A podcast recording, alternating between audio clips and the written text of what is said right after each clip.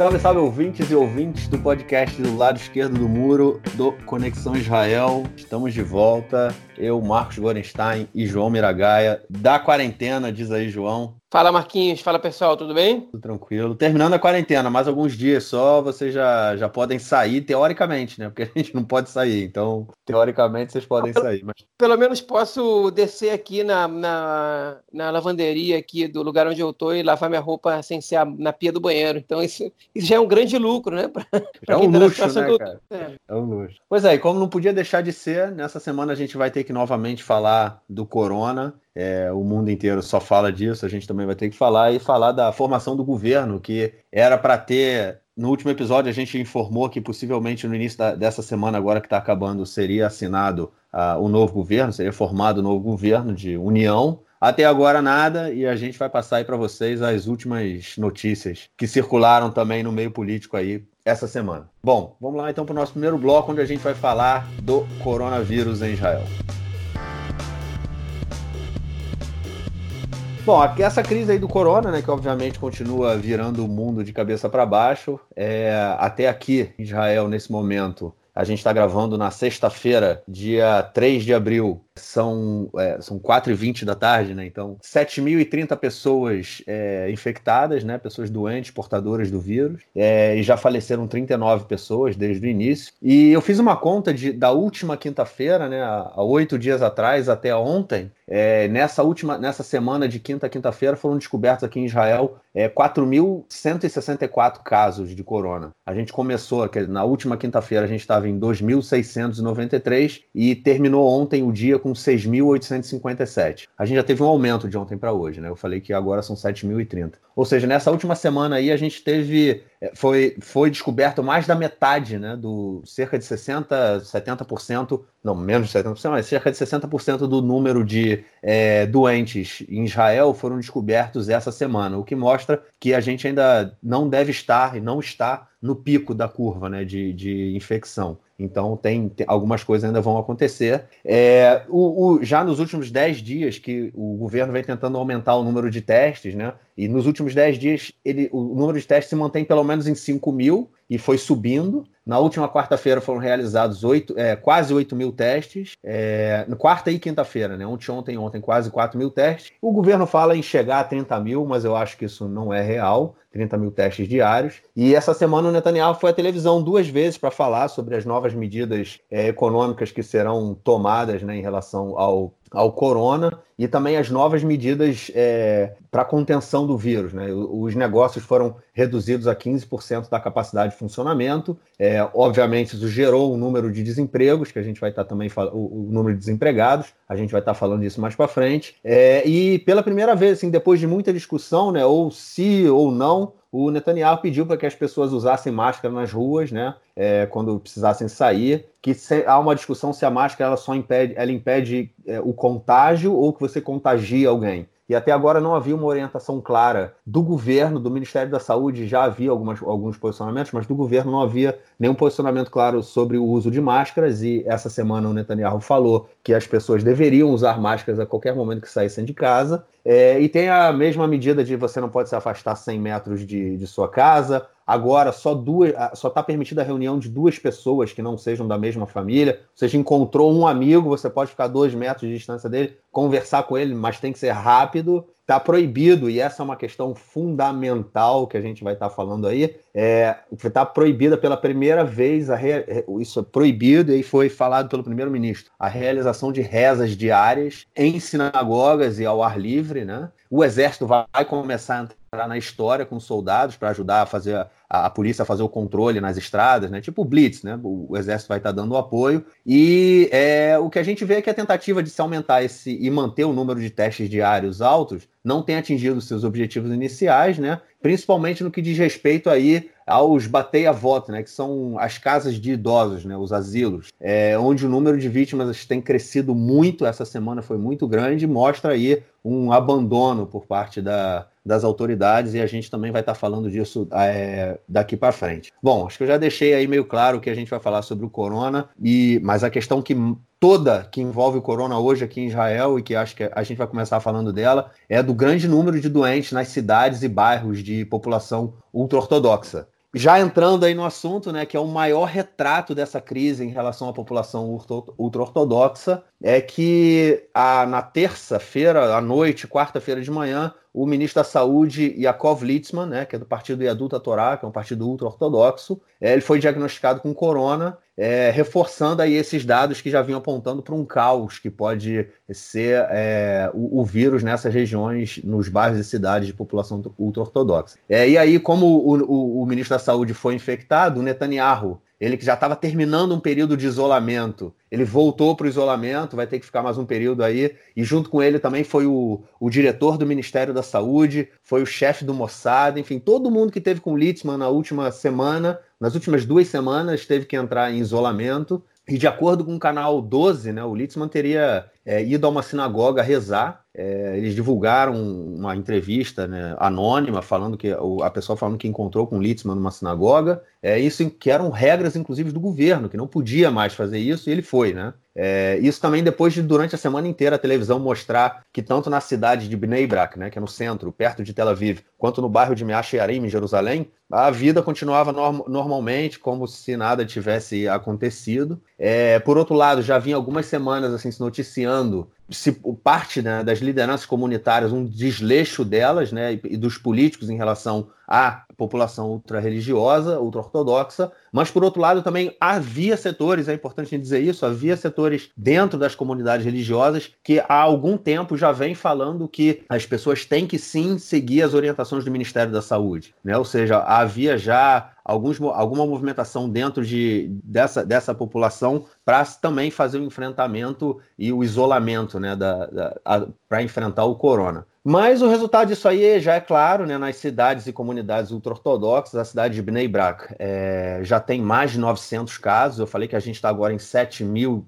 casos, eles estão com mais de 900, ou seja, mais de 10% dos casos, cerca de 11, 12% dos casos de corona em Israel vem de uma mesma cidade, e houve também um aumento expressivo, todos na casa do 20, 20 e poucos por cento, é, em Jerusalém, em Beit Shemesh, Modin Ilit, que são todas cidades é, é, de população ultra-religiosa, e tem a estimativa de Bnei Brak, que um em cada sete pessoas em. É, um em cada sete casos, né? Eu falei isso agora dessa relação. Casos totais de corona em Israel vem de Bnei Brak. É, e há pessoas no Ministério da Saúde que falam que pode ser que até cerca de 40% da população da cidade já esteja infectada, ou seja, 75 mil pessoas. A cidade são quase 200 mil habitantes. O governo decretou um, um cerco à cidade, a cidade está fechada, ninguém entra, ninguém sai há um plano pro, do Exército, para o Exército retirar cerca de é, 8.500 idosos acima de 80 anos da cidade, que são os grandes rabinos, né, que vivem ali, todos acima da cidade e correm sério risco de vida. E também se fala em fechamento de outras cidades religiosas. É, João, esse é o panorama do caos que o coronavírus se tornou dentro da, das comunidades ultra-ortodoxas aqui em Israel. E agora eu deixo a bola com você, cara. Vai lá. Bom, vou fazer aqui um complemento de informação, só porque era muita informação que você tinha para dar e sempre alguma coisa fica, né? Algumas coisas são importantes a gente dizer. É, e são muitas, na verdade, coisas que, que ainda, ainda, tem, ainda temos a dizer e que não diremos hoje, porque as informações elas seguem, seguem surgindo. É, a primeira, bom, enfim, vamos, vamos começar do final, né? O governo ele fez, tinha feito um cálculo estimativo, o Ministério da Saúde, de quantos doentes de corona tinha em Bnei Brak, né? Bnei Brak é uma cidade de população majoritariamente ultra-ortodoxa, sobre a qual a gente falou no podcast passado, né? Que, que tinha quadriplicado o número da última vez que, que enfim, em relação, em relação a outras cidades, quanto a maioria estavam dobrando, eles estavam aumentando em 400%.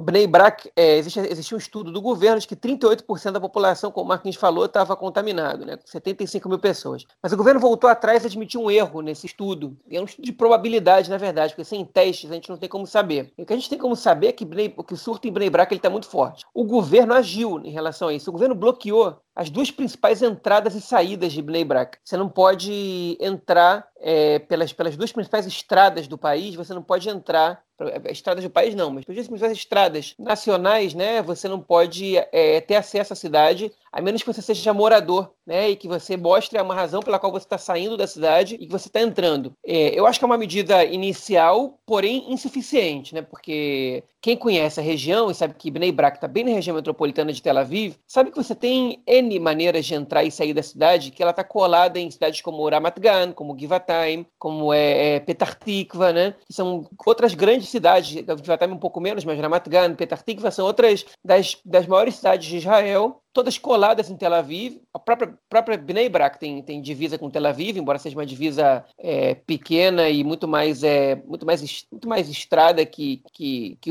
que cidade, né? que aglomeração urbana. Mas, enfim, ainda é possível sair e entrar da cidade e você recorre a, um, a uns meios é, diferentes. É, eu digo isso, mas a gente sabe também que durante as últimas semanas a gente recebeu essa informação, né? todo mundo está vendo, a, é, a cidade está muito mais vazia do que ela estava. As pessoas estão começando a entender o impacto da doença, até porque algumas pessoas começaram a ser hospitalizadas e a cidade ela esvaziou. É, ainda existem voto, que são academias rabínicas, é, funcionando, ainda existem algumas sinagogas que não aderiram, cada uma tem a sua razão, né, algumas é, é, não, não, respeitam a decisão do governo, outras simplesmente não receberam a informação ainda de que eles têm que parar, né, a gente comentou sobre a dificuldade de informação com essa parcela da população, enfim, Ibn Brak está nessa situação complicada agora. Uma coisa que chamou a atenção é que o, o Netanyahu, né, que o Marquinhos comentou aqui, saiu de uma quarentena e entrou em outra, né, embora ele já tenha testado negativo, ele deva sair dessa quarentena em 3, 4 quatro dias agora, porque ele vai fazer um contrateste, que vai, o resultado vai sair daqui a pouco. E se ele não testar positivo, ele não vai precisar ficar duas semanas na, na quarentena, que é o tempo que eu, por exemplo, tive que ficar. O Netanyahu fez uma, um discurso público, né, que já, a, além das regras que o Marquinhos citou, diz é, que agora está proibido frequentar sinagogas e templos religiosos, está proibido rezar em quantidade, que para o judaísmo é um baque muito grande, porque existe um, um conceito de minyan, né, que é um mínimo de 10 pessoas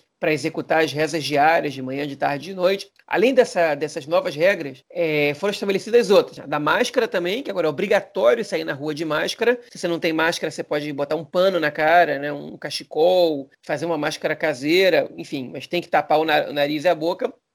Mas duas chamam muita atenção pela, é, pela peculiaridade que tem, porque são relacionadas a Israel, né? Bom, uma, ela está fechando é, várias estradas do país, e outra, ela está é, proibindo as pessoas de festejar a festa de Pessah, né, o Hag, é, como se diz em hebraico, em quantidades. Netanyahu foi a público e disse, nesse Hag, né, nessa festa de Pessah, a festa da liberdade, comemora a saída dos judeus do Egito, que é uma tradição você comemorar em família, com muita gente. É, é, o Netanyahu disse, vocês vão fazer essa, vão comemorar Pessah no núcleo familiar que vocês estão agora, sem nenhuma visita mais. Okay? A gente, é, essa é a recomendação do governo e, e assim vai ser. Então, o garoto que, que os pais estão no exterior e está sozinho aí, estudando na universidade, que vocês convidam, o fulano de tal é o, a, a avó da família, que é uma senhora idosa, essas pessoas não vão poder passar a festa com vocês. É triste, mas são esforços que a gente tem que fazer. Que é uma situação duríssima para a população israelense. Não, não, não sei se tem precedente na história do, do país que as pessoas estão proibidas de comemorar Pessah em família, né? além do núcleo que mora na mesma casa.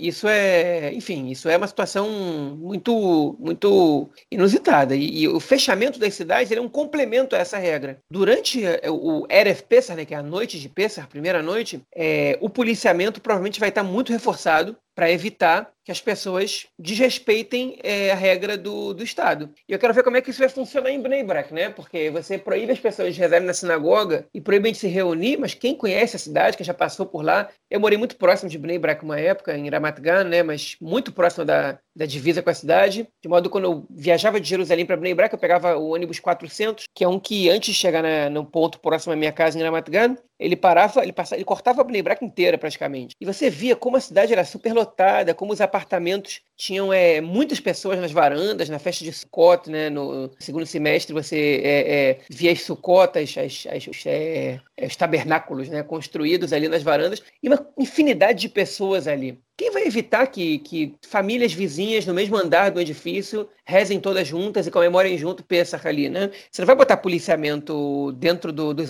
do, dos edifícios da, da cidade. Você pode botar na rua, dentro dos edifícios você não vai botar. Então, é, realmente é uma situação muito difícil de controlar. Você precisa contar com a colaboração da população. Se a população quiser colaborar, ela vai colaborar. Se ela não quiser, ela não vai. E a gente, né, numa doença que nem o corona, precisa da colaboração da, das pessoas de uma maneira total, né? Porque não adianta se se 95% da população se cuide e consiga eliminar o, o, vírus, se outros 5% não se cuidam e quando tiver uma abertura, ainda que gradual do país, é, você pode, a população pode voltar a ser contaminada pelas pessoas que desrespeitam as normas, né? E aí, é, é, eu vou pegar esse gancho agora e vou entrar num ponto sobre o qual o Marcos não falou, mas com certeza ele vai querer comentar também, que é, é a situação do desrespeito às regulamentações da corona. É, o, a gente teve nessa semana alguns vídeos que a gente viu e passaram na televisão também, saiu no jornal, de, de populações é, confrontando a polícia, é, é, porque estava tentando impedir as pessoas de desrespeitarem as regulamentações impostas pelo Ministério da Saúde. Essas manifestações aconteceram principalmente no meio ultra-ortodoxo, né? Tem um vídeo aí circulando em Israel no WhatsApp de todo mundo, de um garoto, um menino de, sei lá, 11, 12 anos, ultra-ortodoxo, chamando os policiais de nazistas, né? Que é uma coisa que lamentavelmente é comum quando quando a polícia tenta coibir alguma manifestação do público ultra-ortodoxo, em geral, em geral porque ela não está cumprindo com os requisitos da lei, né? E aí a gente pode achar que a lei é boa ou ruim, mas o policial está fazendo o trabalho que ele que mandam ele fazer, né? E, o, e ele é chamado de nazista. Eu já vi isso na minha frente, né? O policial é chamado de nazista, já vi o policial chamado de macaco também porque era negro, por um, por um, enfim, mas macaco e isso é uma questão de racismo que não está presente em uma outra população, mas o desrespeito à, à autoridade legal do Estado, ela é comum entre duas populações em Israel, que são as duas que a gente viu ela se manifestarem agora, que é a população ultra-ortodoxa e a população árabe-israelense. Novamente, eu estou generalizando aqui, não é, não é totalmente, não é todo mundo, mas são duas populações que têm um histórico de mais vezes se confrontar com o poder público. A população árabe-israelense, a gente sabe a razão disso claramente, né? uma população que, que, além de se julgar vítima de preconceito do Estado e, e de ter algumas razões para isso, é, é uma minoria nacional né? que, que, que viveu um histórico de conflito, né? que se sente parte de um outro povo e a, a dificuldade deles de aceitação da autoridade do Estado ela é conhecida por todo mundo e, e é um problema de ordem nacional policial. Né? Então, aconteceu um distúrbio em Yafa, um policial é, é, foi enquadrar um menino de 16 anos, um adolescente de 16 anos, e a população do bairro de Adjami, que inclusive é o nome de um filme muito bom, que chegou a concorrer ao Oscar, se revoltou contra, contra o policial, enfim, e, e teve pedra jogada ali, enfim, foi uma situação um pouco desagradável, que durou mais que um dia, se não me engano. É, mas a situação do desrespeito da população ultra-ortodoxa contra o poder público, ela não tem a ver com. Né, ela também é uma questão nacional, na verdade, porque tem elementos público ultra-ortodoxo que não, não reconhece é, o direito do povo judeu de ter um Estado, é, um Estado nacional contemporâneo. Eles acham que isso é uma questão messiânica. E como o Messias não chegou, parte do. É, é, o, povo judeu não tem o direito de se autodeterminar nacionalmente na terra de Israel. Então, o Estado é, é uma instituição que está se colocando entre mim e Deus, e não pode ter nada entre mim e Deus, né? Eu só respondo a Deus. Mas também, é uma, mas, mas, mas a gente não pode deixar de atentar uma questão de que a população ultra-ortodoxa ela está representada não só no parlamento, ela está representada no governo, né, pelo incessantemente desde 2015 e quase que incessantemente desde sempre. Né? Foram raros os momentos que os partidos ultra-ortodoxos não tiveram representados no governo, não, não só na, no parlamento. Né? Os árabes estão representados no parlamento, né? a população árabe israelense, através de seus partidos e tal. O, o a população ultra-ortodoxa tem dois partidos ultra-ortodoxos que são parte da coalizão do Netanyahu. Um deles, inclusive, é, é, é o Partido Judaísmo da Torá, ele tem o Ministério da Saúde que dá as recomendações né, e as ordens, e as quais a polícia está seguindo. Né? E o mais curioso é que o ministro da Saúde não obedece às ordens que ele mesmo dá. Né? Ou seja, ela vale para os outros, não vale para mim. Né? Então, a gente, é, como é que a gente espera que a população ultra-ortodoxa ela vá seguir é, é, as determinações do Estado se, se o representante maior deles ali, que é o número um do partido Os Judeus da Torá, o representante maior dos askenazitas, pelo menos, dos askenazim, dos judeus dos países de, é, é, ocidentais, né, da Europa Ocidental e Oriental, porque o outro partido é o partido sefaradita, né, do sefaradim, hebraico do yes. Né? Mas o, o, o Littman ele é o ministro da Saúde, ele é o chefe dos judeus da Torá, que é o Partido Ortodoxo Ashkenazi, e eles respeitam os, os regulamentos que ele mesmo impõe. Ele vai rezar em, é, coletivamente, ele, ele é, frequenta casa de pessoas, tem gente também que denunciou ele por ter frequentado casas de pessoas é, é, próximo de Elimone, em Jerusalém, né, se não me engano. Enfim, e ele, e ele agora está tá com corona. E ele não só pegou corona, como ele pode ter passado para o primeiro-ministro, porque ele está em contato direto com o primeiro-ministro numa crise de saúde dessas, já estaria se não tivesse uma crise de saúde. Nesse momento eles estão o tempo todo juntos, ele passa corona, talvez, né, para o diretor-geral do Ministério da, da Saúde, que tem contato direto com diretores de hospitais, com médicos, né, com todo mundo. Então, você pode contaminar todo o corpo médico por uma irresponsabilidade, né, por uma, ou por uma insubordinação é, é, porque a gente não sabe se isso é uma questão só de responsabilidade pessoal do Litzman ou se tem a ver com uma questão de insubordinação geral que é, é que está ligada a, uma parcela razoável da população ultra-ortodoxa israelense. Né? E aí o, o efeito disso também é desastroso, porque a gente está vendo, não só nas redes sociais, na rua também, um preconceito, uma discriminação gigantesca contra os ultra-ortodoxos de uma maneira geral, como se todas as famílias e todas as pessoas ultra-ortodoxas fossem culpadas pela disseminação da corona e pela responsabilidade dos seus líderes. Olha, o governo sabe de que maneira os ultra-ortodoxos são organizados, né? os, os, os em geral, porque existem ramificações, mas em geral eles têm como cultura né? Uma, obedi uma obediência muito grande ao rabino, ao, ao, líder espiritual do grupo. O governo sabe disso, tem estudiosos também de mundo ultra-ortodoxo, tem ortodoxos no governo, eles sabem que maneira de você fazer chegar as informações na população local é por meio dos rabinos. Você tem os partidos ali, sabe, representados, você tem interlocução direta e parece que eles estão brincando. Sabe? Parece que é uma brincadeira o que está acontecendo. Não é possível uma coisa dessas. Não é possível que o ministro da Saúde, que pertence a essa população, não consiga fazer com que essa população fique atenta a, a, uma situação de emergência nacional de saúde pública, okay? e como se não fosse suficiente, ele mesmo é responsável a ponto de se contaminar e arriscar contaminar é, é, um corpo médico de todos os profissionais de saúde do país, porque indiretamente a gente sabe que o corona contamina, é, uma pessoa contamina em média 2,4, né? Ou seja, o Littman contaminando é, é, é o, o, o, o diretor-geral do Ministério da Saúde, ou um, um, médico com quem ele se encontrou para dar orientações ou para escutar um feedback da situação, né? ele pode contaminar, essa pessoa pode contaminar outros profissionais de saúde, e aí o cara vai no hospital para para tratar é, de um braço quebrado okay? e acaba sendo contaminado por corona pelo médico. Uma situação deprimente, uma situação realmente muito complicada, né, que nada justifica que o Littman continue exercendo o cargo de ministro em nenhuma situação é, daqui para frente. É, é, de uma, é, é, de uma responsabilidade tremenda. Enfim, para gente, para terminar minha fala aqui, o Marcos falou sobre, sobre a contaminação do corona, né? É, é que Israel saiu de 3 mil para 7 mil casos no espaço de mais ou menos é, 7 dias. Independente se os testes estão sendo feitos, a gente tem noção do número real ou não, né? A gente sabe que poderiam ser feitos mais testes, mas, enfim, Israel não é, não é, não é um dos países mais criticados do mundo para isso, por isso, né? Pelo menos. Mas os países né, onde a doença se concentra em uma ou outra região, eles têm uma, uma média de, de contaminação de, de, de duplicar a cada cinco dias. Os países onde a doença está ela tá, tá ela está espalhada por todo, por todo o território nacional, né, como é o caso do Brasil, por exemplo, a média de você, é, de você do, dobrar a quantidade de contagiados, ela é de uma, é, a cada três dias. Né? Israel dobrou depois de cinco dias e meio. É, Israel é um país onde a contaminação está espalhada. Né? A gente sabe que tem uma parte grande ali em Bnei Brak, mas não chega, pelo menos oficialmente falando, não chega a 50%. Pelos números que a gente tem, não chega, está ali entre 13% né, do, dos contagiados totais. Então, isso dá para ver que a curva está se, tá se achatando de alguma maneira. Pelo menos nas regiões que, estão, é, que pelo menos nas cidades que não são as maioria ultra-ortodoxa, né, ou, ou, ou que não convivem com essa população que, lamentavelmente, está sendo jogada aos leões pelo poder público e pelos seus próprios é, representantes. Né? E aí, baseado nisso, é, o Ministério da Inteligência Estratégica divulgou essa, essa semana para o governo internamente, mas alguns jornalistas tiveram acesso, é, alguns planos de liberação da população da situação de quarentena que a gente está vivendo. Porque até agora o que o governo faz é só fechar cada vez mais e, de repente, é, o que está acontecendo é que o governo está começando a pensar em como liberar as pessoas, né? Existe um ministério ocupado disso, e agora a gente vai ver se esse plano ele, ele vai ser razoável ou não. Né? É, então, eles propuseram cinco maneiras, né? Eles acham que Israel vai ser o primeiro país do mundo ocidental a, a liberar as pessoas, porque foi um dos que agiu mais rápido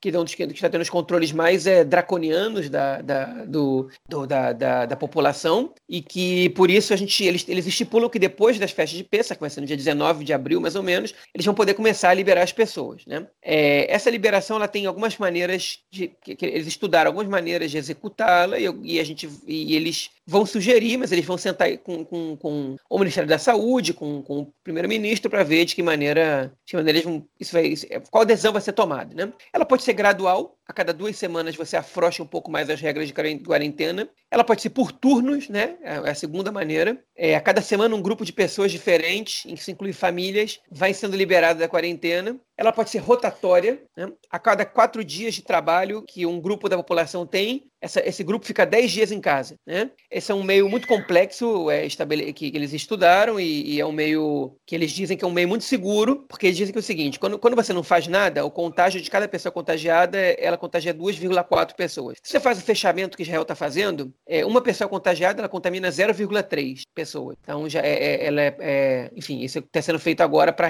reduzir o contágio ao máximo possível. Nesse modelo de quatro dias de trabalho e 10 em casa, cada pessoa contagiada ela contagia 0,9 pessoas, que é um meio controlado, né? E aí você vai verificando se o contágio está aumentando muito ou não e vai podendo afrouxar aos poucos. A quarta medida proposta é por idades. As pessoas seriam divididas em, em três grupos etários, que iam ser liberados aos poucos, né? Curiosamente, as crianças não seriam o primeiro grupo, curiosamente não, obviamente as crianças não seriam o primeiro grupo, é, ainda que elas se, sejam as menos sintomáticas e as que estão no grupo de menor risco, crianças e, e, e adolescentes elas é, não podem ser liberadas sozinhas, não podem ser o primeiro grupo a ser, a ser liberado, e os mais velhos e pessoas com risco não seriam liberados a princípio. A liberação por região do país, né, que seriam considerados fatores também como idade, estrutura familiar, conexões sociais, pessoas em risco também, mas você examinaria que países têm menos contágio para ir liberando essa. Que, que, países não, que cidades têm menos contágio que povoados para ir liberando esses povoados primeiro. Essas são as cinco primeiras, é, essas são as cinco recomendações sobre as quais eles falaram. Eles consideram que, independente da, do que o governo decidir, é, isso tem que ser feito feito em três etapas, ok? Até o fim de 2020, pelo menos. A primeira etapa, que eles julgam estar próxima até o fim de Pessah, né, até o dia 19 de abril, como eu disse, é, é que eles dizem que o número de contagiados por dia vai começar a ser menor do que o número de pessoas curadas por dia. Né? Ou seja, o número de pessoas com corona em Israel, atualmente com corona, vai cair dia a dia. Quando, quando a gente chegar nessa situação, eles começam a liberar. A segunda é, etapa, eles calculam que vai ser nos, nos meses do verão, né? que vai ter uma diminuição drástica do número de doentes e Israel vai poder voltar à produção normal.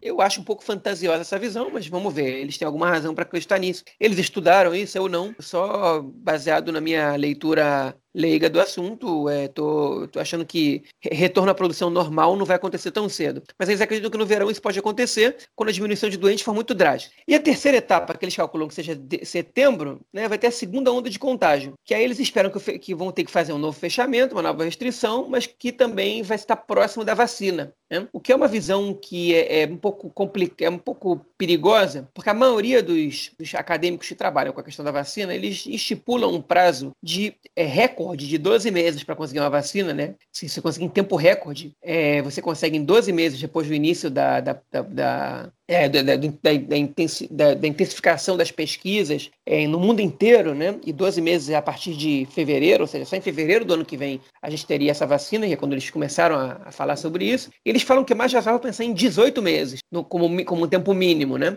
E 18 meses seria no outro setembro, seria em setembro de 2021 para você alcançar a vacina. É, enfim, então é, uma, é, uma, é um projeto muito ousado, muito desafiador da, da ordem, e, mas é, enfim, que, com os quais os acadêmicos não sei se iam concordar muito, não. Se você, se você consulta agora o Ministério da Saúde, eu não sei se, se os técnicos vão estar totalmente de acordo em correr esse risco em apostar em setembro a gente vai estar próximo a que chegue a vacina. E já que a gente tocou na vacina, agora realmente para terminar, algumas pessoas me procuraram essa semana, né? É, duas pessoas falaram, vieram falar comigo, pra, porque parece que está saindo uma notícia nas redes sociais no Brasil, principalmente baseada numa reportagem que a Record fez, que já tem um tempo, eu vi essa matéria da Record já tem um tempo, dizendo que, mostrando que Israel está desenvolvendo a vacina que pode ser, pode, ser, pode começar a ser usada em maio. É, então, qual é a chance disso acontecer? Olha, a gente sabe que Israel é um dos países que está investigando é, é, a vacina, que está tentando produzir uma vacina, como a China, como a Alemanha, como o Canadá, como os Estados Unidos, são países que estão à frente, né, estão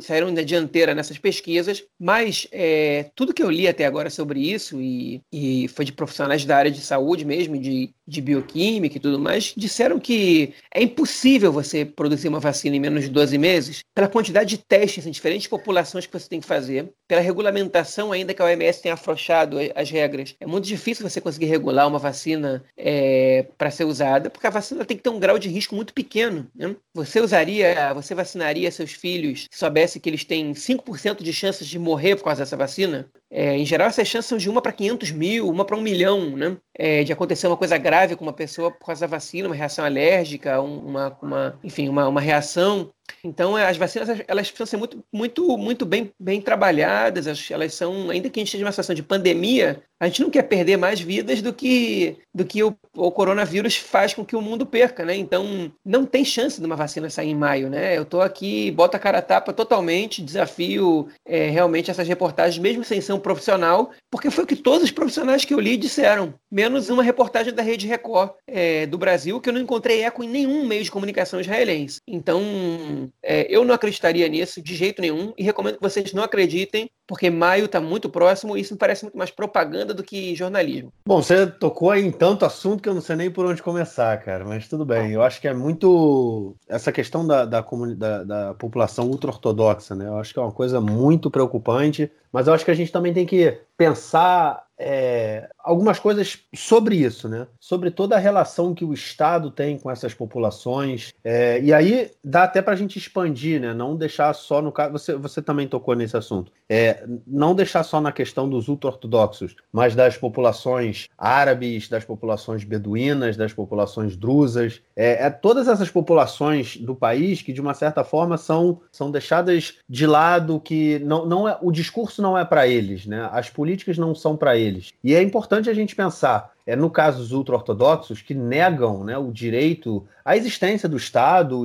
é, e aí eu estou dando uma generalizada, né? Os setores mais radicais dos ultra-ortodoxos, que não são sionistas, que não veem no Estado de Israel como um Estado legítimo, a relação que o Estado tem que passar a ter com essas populações. E essas populações têm que ter com o Estado também. Porque agora chegou, é uma não é só uma questão de liberdades é, e direitos individuais, é, o, por exemplo, o Estado fechar determinadas ruas na cidade, ou fechar o bairro de Bnei, a cidade de Bnei Brak, né? Que ninguém pode entrar de carro no, é, dentro da, da comunidade, da, da, cidade, porque tá tudo fechado no Shabat. Então, assim, para além disso, né, a gente chegou numa questão aí de saúde pública, porque eles podem ser, da mesma forma que o, o corona se espalhou na Coreia a partir de uma de uma de um grupamento religioso cristão, isso essas reuniões elas são muito propícias né, a espalhar vírus, né, como festas. E teve muitos casos também que foram pessoas que foram a festas de Purim, que foi há duas semanas atrás, e, e foram infectadas nessas festas. Enfim, é uma questão de. Eles não estão sozinhos aqui dentro. Em Estado, não Estado, não é uma questão tão importante. Eles não estão sozinhos aqui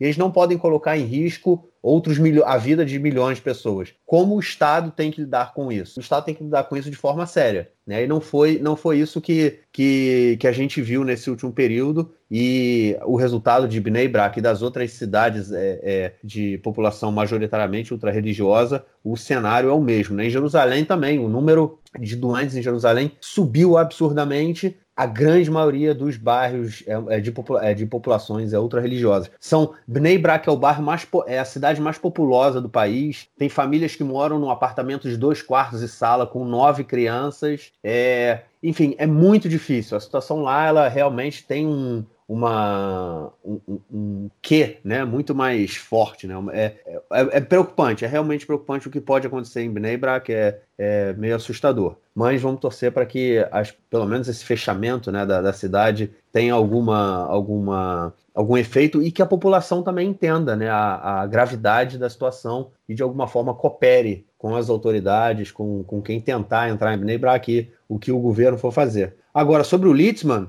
é, não dá mais, né? Ele tem que cair, tem que sair fora. Ele, desde que a crise do corona começou, ele quase não aparece na televisão, ele não fala. Ele é um ministro fantoche, né? É, tem até um quadro do Eretz Nederet, né, que é um programa de comédia aqui em Israel, que eles fazem uma imitação do Litzman e ninguém entende o que o cara fala, porque realmente ninguém entende o que o Litzman fala, porque ele, ele fala como se ele estivesse rezando o tempo todo ali, ninguém, ninguém consegue entender. É, e ele não tem nenhuma experiência na área de saúde, né? Enfim, é aquela questão toda de você distribui cargos é, por questões políticas, né, para segurar a coalizão, segurar o governo, ao invés de é, botar pessoas que têm conhecimento do, do, do que ele está fazendo ali. O Litzman é um exemplo claro disso. Eu falei isso no último e no penúltimo podcast que eu gravei com o Nelson, inclusive. O Litzman foi à televisão para falar, numa das vezes que o Netanyahu foi à televisão falar, o Litzman também foi, e ele, durante três minutos, ele falou sobre uma, sobre uma história bíblica vamos botar a bolinha para baixo, o ministro da Saúde não pode fazer isso. E agora ele demonstrou aí total irresponsabilidade é, como ministro, né?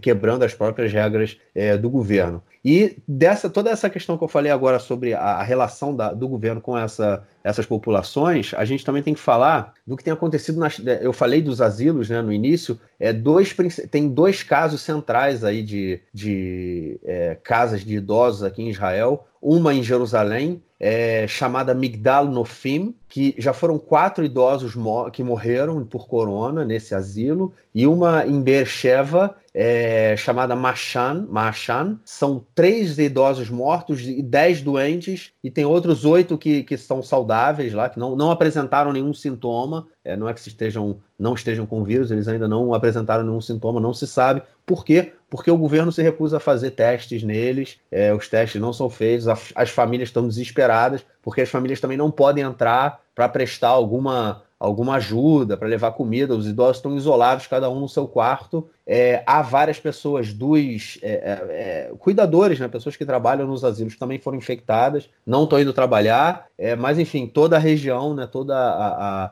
a casa ela, ela corre risco e não tem tido aí uma postura muito firme do governo. A gente mostra, vê também um pouco de como tem a, a, a, se fala muito né, sobre aqui em Israel, tá tudo muito bem, tipo, né, é, a, o, a figura de uma forma geral, né, o quadro de uma forma geral, um quadro positivo, é, mas a gente tem realmente uma crise né, no sistema de saúde, já tem muito médico falando que já está faltando equipamento, está faltando material, a gente sabe que hoje em Israel só tem disponíveis cerca de mil, é, entre 1.800 e 1.900 respiradores, ou seja, esse é o maior medo né, que a gente chega ao caso de ter mil, duas mil pessoas que necessitam é, estar entubadas né, com, com ventilação é, e, não, e o, e, o, Estado não seja capaz de, de fornecer esse equipamento. É, médicos reclamam de falta de, é, falta de equipamento básico, de proteção, de luva, de avental. É, testes agora estão tentando resolver se sim ou se não, se tem ou se não tem. É, e, obviamente, espaço, cama em hospital, leito, né, que, que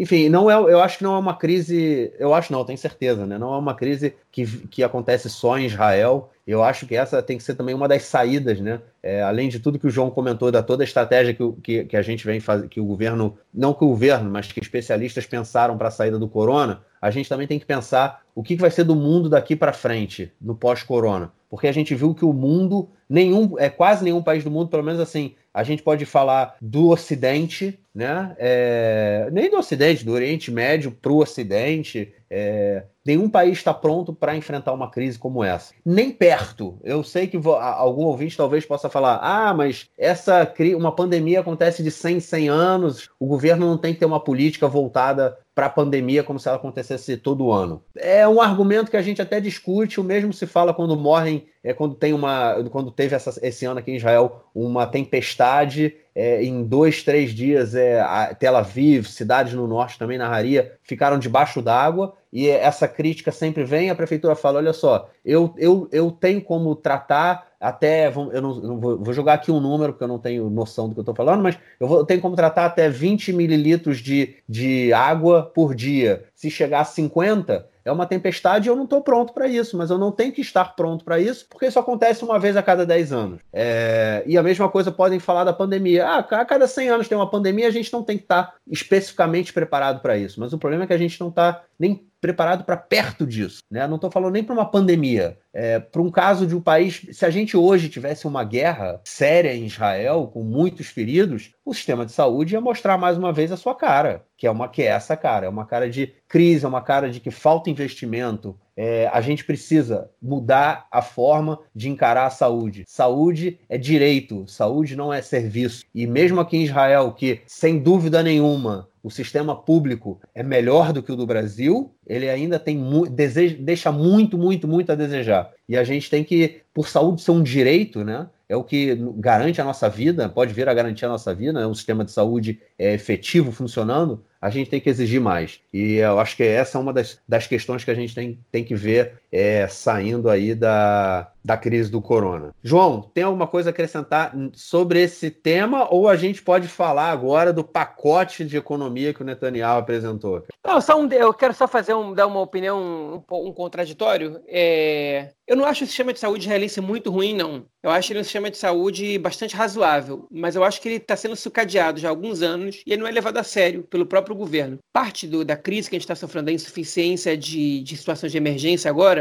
elas existem desde antes do Netanyahu assumir o poder em 2009. Né? O Omert já tinha, já tinha feito uma reunião, tinha, tinha, existia um relatório, mostrava algumas, algumas é, saídas para essa situação, e durante esse tempo todo que o ministério ficou nas mãos do, do, do Partido Judaísmo da Torá, a saúde não foi levada a sério. A gente está vendo no nosso dia a dia o sucateamento, a gente internado em corredor de hospital e tal. Então, é obviamente, o Brasil não tem que ser referência, embora o modelo do Brasil ele é um modelo interessante do SUS, elogiado mundialmente pela OMS também é, o, o, na verdade, o orçamento destinado à saúde, né? E não, e, é, enfim, não vou, não vou falar sobre a gestão da saúde no Brasil, nem antes nem hoje, mas o orçamento destinado à saúde para o Ministério da Saúde em Israel, ele é baixo e ele é claramente mal, mal gerido, porque o gestor é um cara que não tem a menor noção sobre isso, apesar de estar muitos anos no ministério, né? É, a gente está vendo agora numa crise explodindo e o cara não, não, não respeita o, o, próprio a própria determinação que ele dá. Né? Então,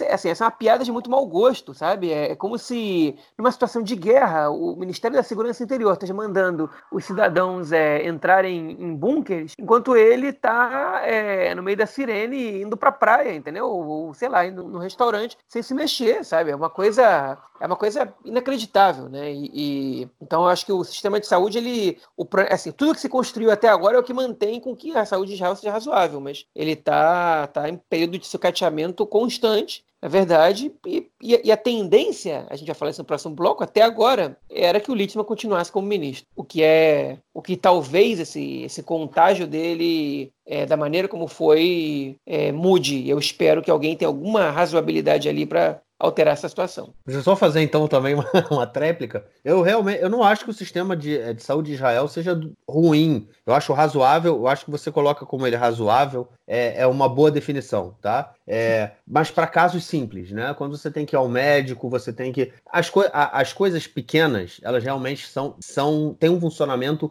muito maior. É, sem sombra de dúvida, não tem como colocar isso. É, mas quando você começa a entrar numa questão mais complicada, né? Operações, cirurgias, médicos mais. É, médicos mais é, especializados. É, por exemplo, é, eu tive que procurar um. tive que levar o um, meu filho num oftalmologista, o meu filho tem oito meses de idade. É, para levá-lo, eu tive que esperar três meses e meio na fila para levá-lo. A gente marcou a, a, o, o, médico, ele tinha cinco meses. Há duas semanas atrás, a gente levou o menino no, no, no médico, entendeu? Ou seja, pode ser que, caso ele tivesse algum problema, esse problema se desenvolvesse nesse período e no, nessa, nesses três meses aí, alguma coisa tivesse acontecido. Enfim, é, há, há, problemas, né? Assim, Alguma, novo, sim, muitos quer... problemas. Algumas especializações, elas são, elas estão em carência total. Eu também demorei sim. quatro meses para marcar um gastro, um gastro há alguns anos, né? Quatro meses para ser um problema de, é, tipo, de, de estômago, você esperar quatro meses para ser atendido por um profissional. Imagina se você tem um, tipo, por sorte não era o meu caso, mas imagina você está desenvolvendo um tumor ali, entendeu? Você precisa sim. de alguém que, que vai te encaminhar ao, ao, ao, exame correto. Enfim, outros casos a gente tem relatos mais, é, mais satisfatórios, né? Eu tenho um amigo que, que teve câncer e falou que o tratamento foi muito rápido, muito bem feito, tá curado, né? enfim, então é. Conheço mais de uma pessoa nessa situação. Então, enfim, é um sistema de saúde que ele é razoável, ele tem coisas muito boas, ele tem problemas. Numa crise dessa, a gente está vendo que os problemas para conter crises grandes, ele é, eles são bastante eles são bastante grandes e eles botam a população em risco. Sim. E essa coisa que você falou dessa toda essa razoabilidade, né? Por que, que não é melhor? É justamente isso que você falou. São anos de descaso, anos de pouco investimento. Só uma correção: o Litzman, ele durante um período muito grande, ele não era o ministro da saúde, ele era o vice-ministro. O ministro era o Netanyahu. Bom, então vamos para o nosso segundo bloco, onde a gente vai falar do projeto que o Netanyahu apresentou essa semana para lidar com a crise do corona.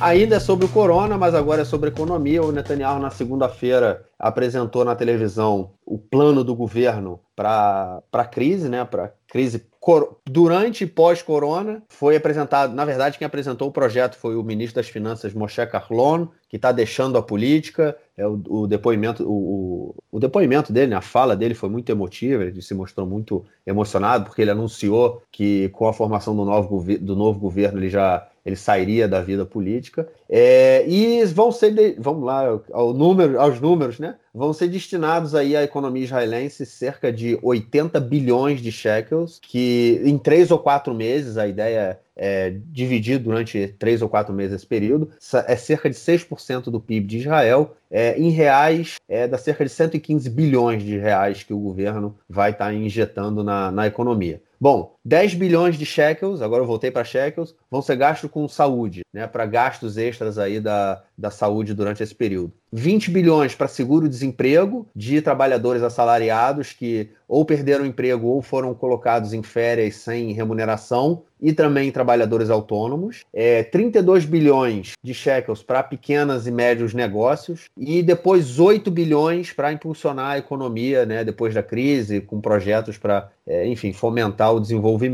É, e na semana retrasada, ou há três semanas atrás, o governo já havia liberado é, um pacote de 10 bilhões de shekels em empréstimo é, para pequenos e médios é, negócios, é, com é, juros especiais, formas de pagamento especiais. Esse foi o pacotão do Netanyahu na segunda-feira, que somando aí dá 80 bilhões para investir na economia. E ontem é, ele anunciou que o governo daria também uma, uma mesada de 500 shekels para cada é, pra, por criança para cada família até o quarto filho, né? Ou seja, uma família com duas crianças vai receber mil shekels, uma criança com uma família com quatro crianças vai receber quatro mil, uma família com nove crianças vai receber, oh, vai receber dois mil, desculpa, é, e uma criança, uma família com nove crianças também recebe dois mil shekels, é, independente se a família tem uma condição financeira boa ou, ou ruim, se são ricos ou pobres, é, todas as famílias de Israel vão receber esse, esse presente aí de, do Netanyahu.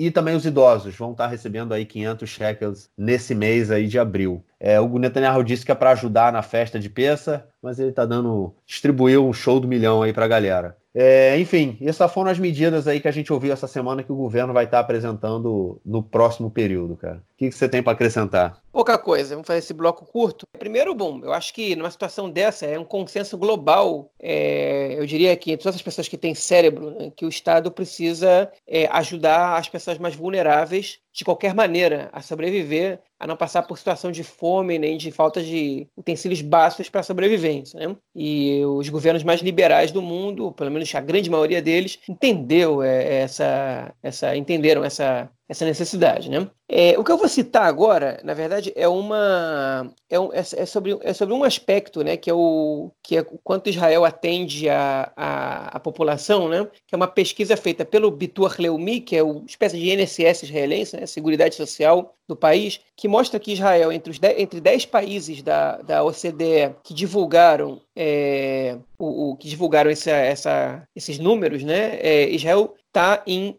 oitavo lugar, né? É, que é quanto o país ajuda, é, quanto do orçamento destinado para é, a economia vai para as populações em, é, com mais necessidade. Né? Por exemplo, para a gente ter o Israel é, é, participa com 16% do orçamento destinado para salvar, para cuidar dessa crise econômica que é resultado da corona. Né? Israel chegou a 24% de desempregados essa semana, então esses são os principais pontos. Israel, Israel ajuda com 16% do, desse orçamento de emergência. Né? Ou seja, o governo destinou um orçamento que você falou, 80 bilhões, né? É, para cuidar da, da corona, dos quais 16% desse dinheiro vão para cuidar, cuidar de famílias com necessidades, é, enfim, uma situação mais complicada, vamos dizer assim. A média da OCDE é de 20%, ou seja, está abaixo da média. Né? O país que mais dedica esses esforços é a França, que dá 31,2% desse orçamento para ajudar essas pessoas. A Bélgica é o segundo, com 28,9%, a Finlândia tem 28,7%, e a Itália, que está com a economia bastante combalida, 27,9%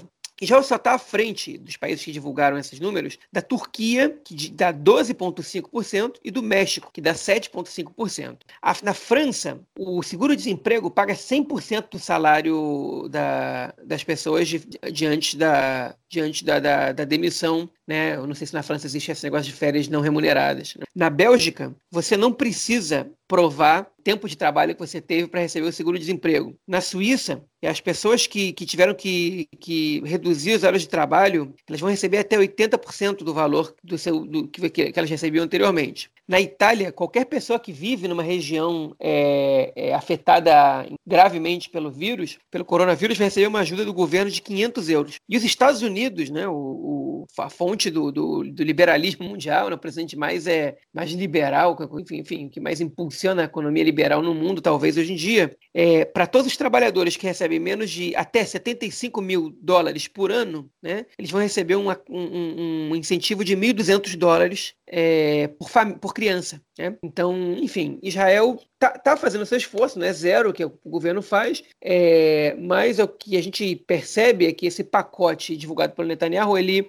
ele não ajuda tanto os vulneráveis como em outros países do mundo, né? percentualmente e, e e na prática também, né? numericamente falando. É, acho que o governo está apostando que a situação ela vai durar pouco. Então, a ajuda, esse socorro ele não vai precisar ser a longo prazo. Espero que o governo tenha razão nisso, porque o, a quantidade de dinheiro para muitas famílias vai ser insuficiente. É, só uma crítica que eu ouvi é que, por exemplo, nessa caso desse, desse bônus aí de 500 shekels por criança, né, que o Netanyahu decidiu ontem, é, dá. E tem uma coisa muito correta aí, né? Você tem famílias, por exemplo, que é, um, uma pessoa da família está sem trabalhar, tem outras famílias que estão duas pessoas sem trabalhar, que não tem renda nenhuma durante esse período, e você tem outras famílias em que é, as pessoas estão sim trabalhando de casa, mantendo seu salário, mantém a, sua, mantém a sua renda, e no caso, vamos supor, duas famílias, tá? Uma que os dois, é, as duas pessoas ainda continuam trabalhando, e na outra em que as duas não estão trabalhando. É, cada família dessa tem três filhos. As duas famílias vão receber 1.500 shekels, entendeu? eu não acho correto. Não é, uma, não é democrático. Né? É, a democracia não é você justamente ah, dar os dois igual. Não, é você comparar a situação dos dois e buscar é, é, dar uma. diferenciar quem precisa mais. Bom, vamos lá então. Nosso terceiro bloco, onde a gente vai estar falando da formação do governo israelense.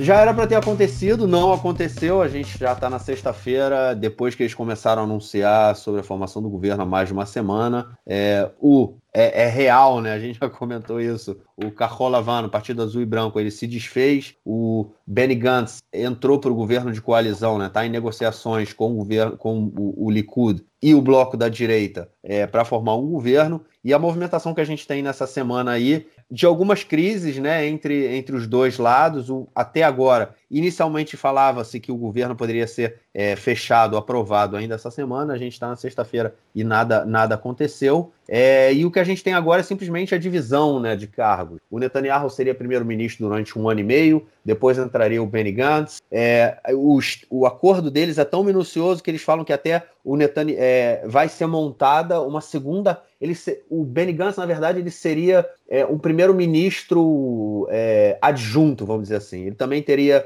grandes poderes, o Bibi não seria é, o único a, a, a, decidir e a levar o país. Eles estão fazendo divisão também de, de alguns poderes, como é, poder de direito a veto em algumas discussões, quem vai estar no, gabi no, no gabinete de segurança, quem não vai estar. E também foi dito, inclusive, que seria constru não construída, né, mas seria montada uma nova casa de primeiro-ministro, ou seja, Israel teria duas casas de primeiro-ministro durante o próximo período, uma que seria para o primeiro-ministro Benjamin Netanyahu, que continuará morando, ao que tudo indica, na, na, na casa é, oficial, e a outra para o Benny Gantz, que moraria durante os seus os três anos que o governo está é, aparentemente programado viveria nessa casa. E alguns cargos já foram distribuídos. A gente tem aí o, o inicialmente o Benny Gantz, né, no período em que ele não for o primeiro-ministro, ele vai ser o ministro da, é, da Segurança. A, o Ministério do Exterior, que a princípio seria do Kaholavan, na verdade agora se fala que vai ficar com o Likud,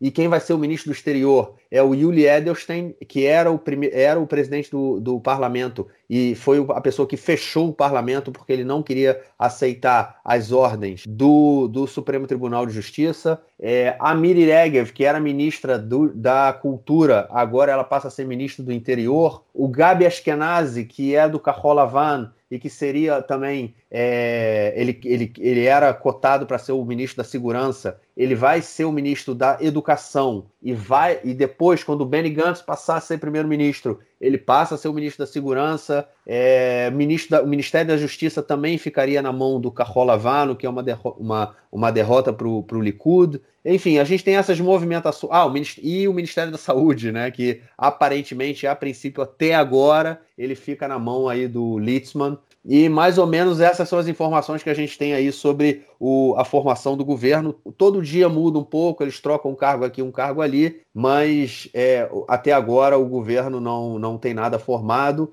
A gente sabe que discussões ideológicas né, não, não são muitas entre os dois grupos, eles são muito parecidos. Porém, hoje o que está segurando um pouco a formação do governo é a discussão sobre a anexação, é, principalmente da, do Vale do Jordão, que a, foi, vamos dizer assim, autorizado, né? Eu estou falando, fazendo aqui o sinal de aspas, né? É, autorizado pelo Donald Trump no seu acordo, no seu, na sua proposta de acordo com os palestinos e foi tocado também, foi defendido tanto pelo Bibi quanto pelo Benny Gantz nas últimas eleições. Mas esse é o quadro. A gente tem aí divisões de cadeiras, é, todos tentando atuar, né, defender a sua, a, o seu grupo, né? O Partido Trabalhista, Avodá, possivelmente vai entrar na coalizão também. Pode ser que o outro partido, Iemina, ele não, sa ele não participe por conta de cargos, né? É... não está sobrando muito cargo nem para o Bennett nem para Shaked, e eles não têm força para pedir cargo. E vamos ver o que a semana, a semana que vai entrar aí amanhã à noite tem a nos dizer, apesar de ser peça. E aí, cara, o que, que você acrescenta?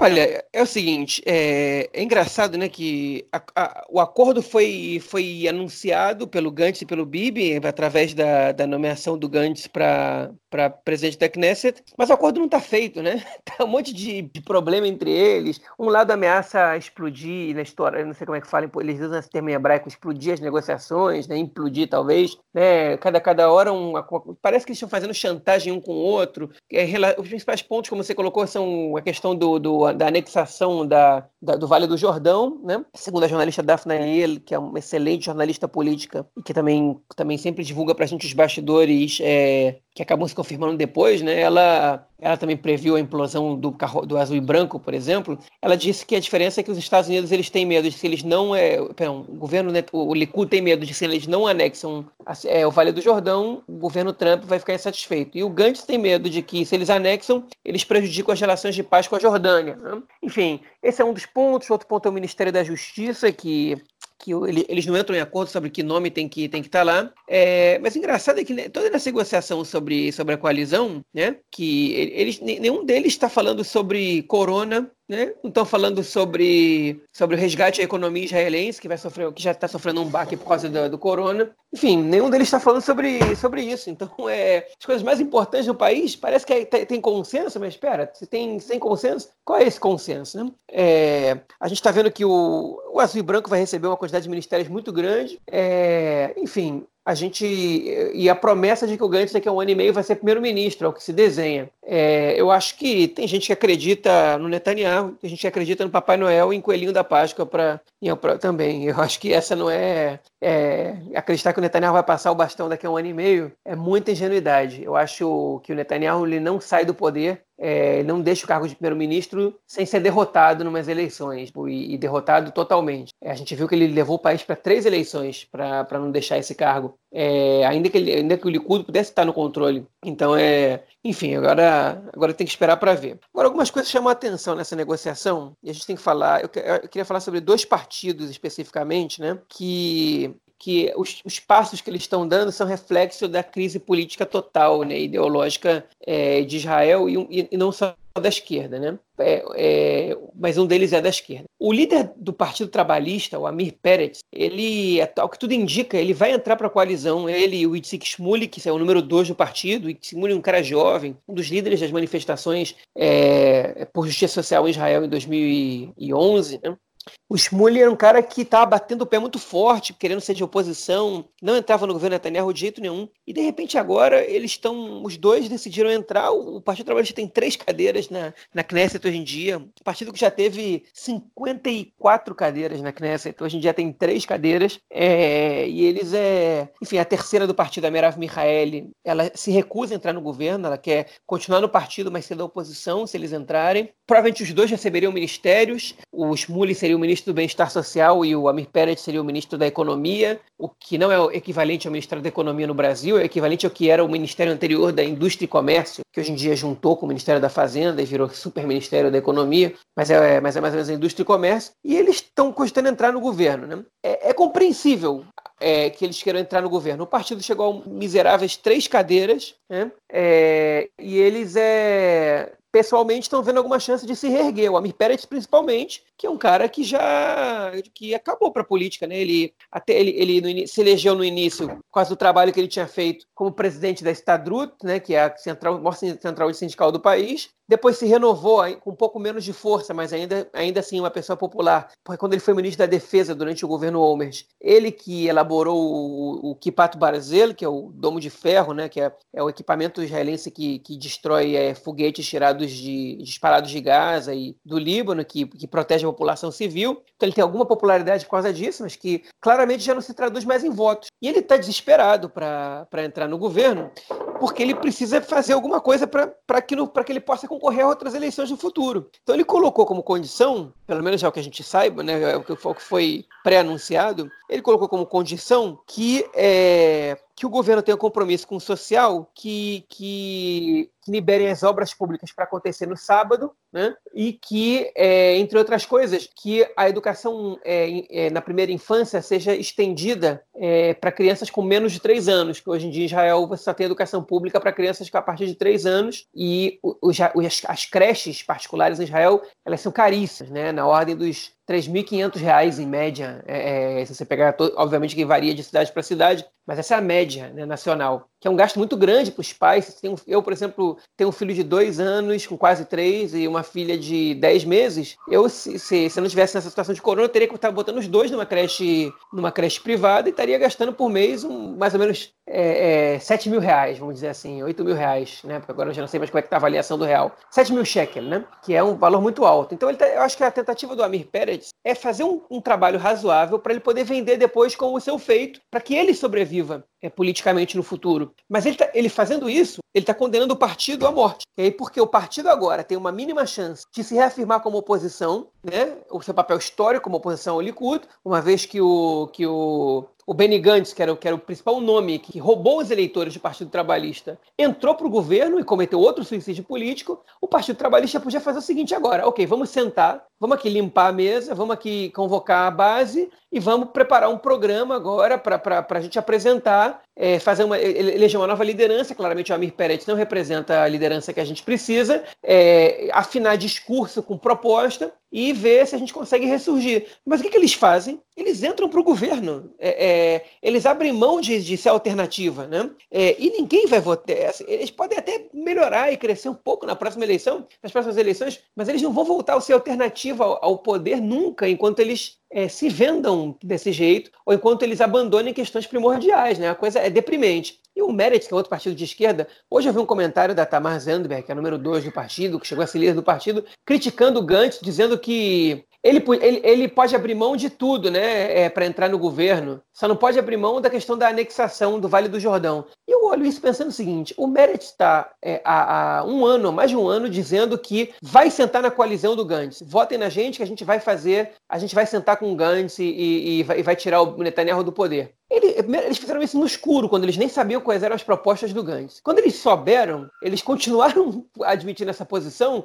mesmo vendo que ele não é de esquerda, ele não tinha nada. Né? E mesmo depois que ele anunciou que ele era a favor da anexação do Vale do Jordão, o Meretz continua reafirmando que ia sentar com o Gantz no governo. Né? Se você é um, é um partido que, que é, é, que, é, tão forte na sua ideologia, essa oposição à, à, ocupação, à ocupação, à anexação de territórios que podem ser do futuro Estado palestino, né? você tem que virar e falar assim: desse jeito, a gente não vai sentar com ele. Né? E, e enfim, o partido então faz um discurso ridículo, né? para depois é, é, é, criticar o mesmo cara que está falando exatamente o que ele já falava antes. Né? Então, enfim, vai ficar. O, é, o, o, Partido Trabalhista provavelmente vai desaparecer na, na, no governo e o Meretz vai desaparecer na oposição, esses dois continuarem com, essa, com esses discursos. E outro partido que entrou em crise agora foi o partido mais leal ao Likud, né? que é o partido Yamina, que é, na verdade não é um partido, é uma lista de três partidos, é, basicamente, que representam a população é, ortodoxa moderna, sionista religiosa, né, que é, é uma população que nos últimos é, 30 anos, um pouco mais, é, se afinou mais com a direita, embora ele já, já, já tenha participado de governos de esquerda, principalmente por causa da questão que tem a ver com, com, com a ocupação dos territórios, eles acreditam que isso tem que ser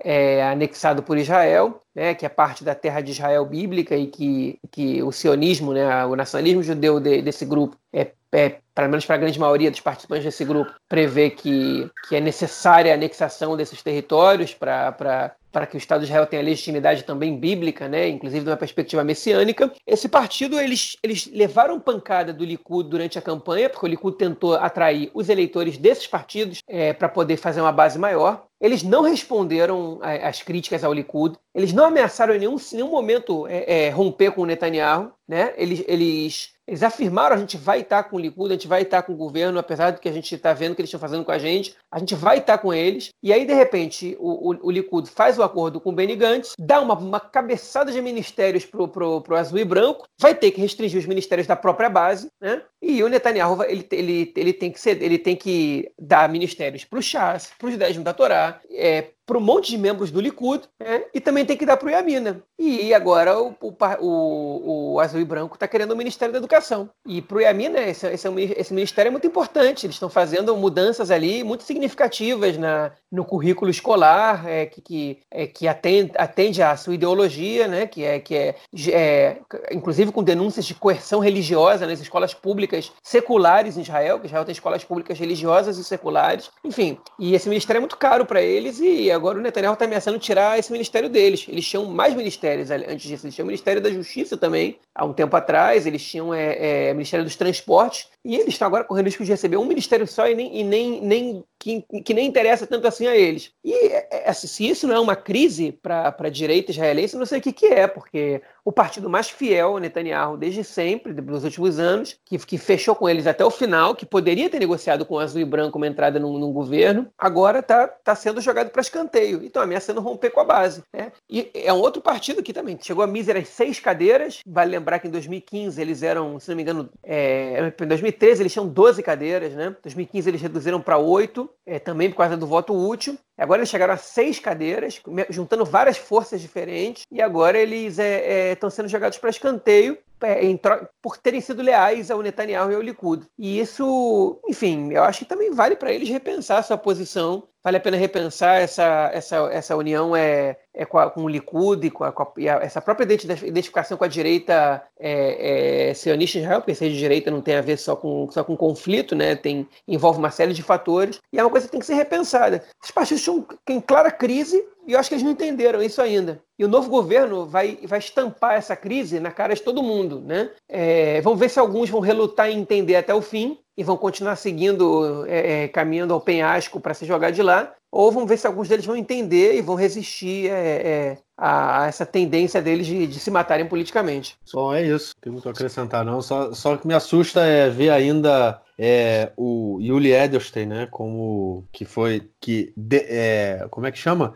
Enfrentou o, o, Supremo Tribunal e disse que não a, a, aceitaria, acataria a decisão do Supremo se tornar o ministro do exterior, né? É, o que me assusta é ver cada vez mais é, radicais que defendem movimentos não democráticos ou antidemocráticos assumindo papel grande né, dentro da, da política israelense. Se o Kaholavan, né, o azul e branco, conseguir segurá-los né, e segurar parte desse movimento, vai ser positivo. Caso contrário, eu também sou me aproximo de você, eu não acho que o Netanyahu vai largar fácil a cadeira, vamos ver. Se bem que em um ano e meio ele pode começar a resolver já as questões relacionadas ao processo dele e de repente dar um rumo diferente aí. De repente ele troca de cadeira. Mas vamos ver. É isso, cara. A gente já está aqui a... Ah, gravando uma hora e quinze mais ou menos. É... Tem mais alguma coisa a acrescentar ou a gente fica por aqui? Não, acho que a gente pode ficar por aqui mesmo. Beleza, eu queria desejar então a você e a todo mundo um Hag Samer, né, cara? Um bom Pessar. É... Que seja um Pessar isolado, que todo mundo fique em casa, não saiam de casa para comemorar com os familiares, protejam no... não só a si mesmo como os seus familiares, é... mas que seja um momento que a gente possa refletir bastante como a festa é a festa da, da liberdade, né, que o povo judeu comemora a saída do, do Egito e a liberdade, até a própria formação do povo, e que a gente também consiga, que a gente possa mais uma vez é pensar os sentidos de liberdade, os sentidos de liberdade no momento de é, quarentena total e o que, que representa a liberdade para gente. João, dá seu recado aí e a gente fica por aqui então. Você falou muito bonito aí, assina embaixo, Hag Samer, bom peça para todo mundo e que no ano que vem a gente possa estar com opção de ir para Jerusalém né, nessa festa. Pois é. é verdade. Então valeu, cara. A gente se fala na semana. Grande abraço. Abraço. Valeu, tchau, tchau.